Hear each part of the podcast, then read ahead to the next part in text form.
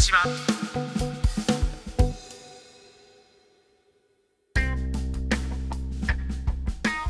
今回も国際文化アナリストの目崎正明さんが須賀川市寿司グリル東おかみの東美幸さんにお話を伺っています。東さんがね、はい。えーにとってね東さんが思うその福島でのはい。一番のおすすめって何かあったりしますかね、ですね須賀須賀川じゃなくて福島だとやっぱ自然とか伝統とか歴史とかがいっぱいある土地だと思うのでいろんなところに行くとどこにでもやっぱり素晴らしいものがうん。たくさんあるんですけれどもやっぱりあの須賀川の特撮アーカイブセンターというものがありまして、はい須賀川市は円谷栄一監督の生まれたところということではい。こういう特撮のあのセンターがあるんですけれども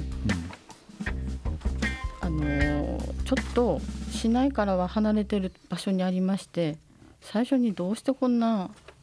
あの遠いところに作ったんだろうっていうのは思ってたんですけどうんはい。この特撮塾っていうものを中学市内の中学生と高校生で、えー、と去年ですねあの自主映画を作るということで東京からウルトラマンの監督をやっていらっしゃる監督さんたちがいろいろ来ていただいて子どもたちにそういう特撮の技術を教えるっていうようなうん。特撮塾という会があったんですが、はい。うちの息子がそこでだいぶ特撮好きなのでうん。あの活動してきたんですけれども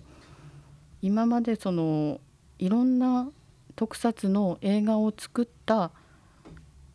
こういうなんて言うんでしょう小さなこの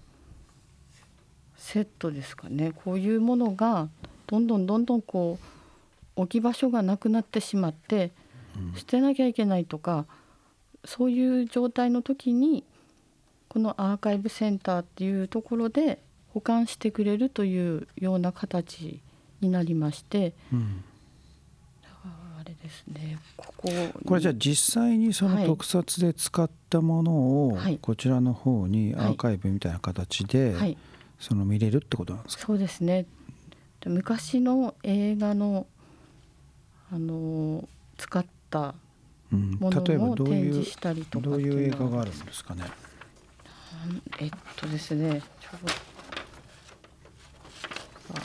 まあ要するにウルトラマンとかそういうそうですね。あのなんでしょう。新新ウルトラマンとか、はいはい。ゴジラとか。あそうですシン・ねゴジラとか、ゴジラそうですね。うん。あとなんだっけな「エヴァンゲリオン」とかなんかのそういうものもうん。展示してあって、昔使った船の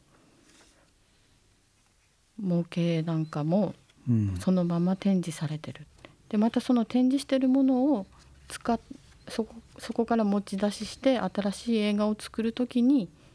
使えるように保存しておく場所っていうこともああなるほどね、兼ね備えてるというような感じなんですがうん。ここは本当にそうですね。よくうんスポーツを習ったりとかっていうのは、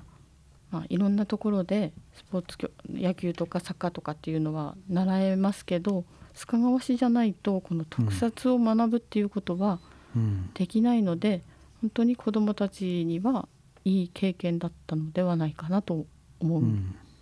思いますね。この続きはまた来週です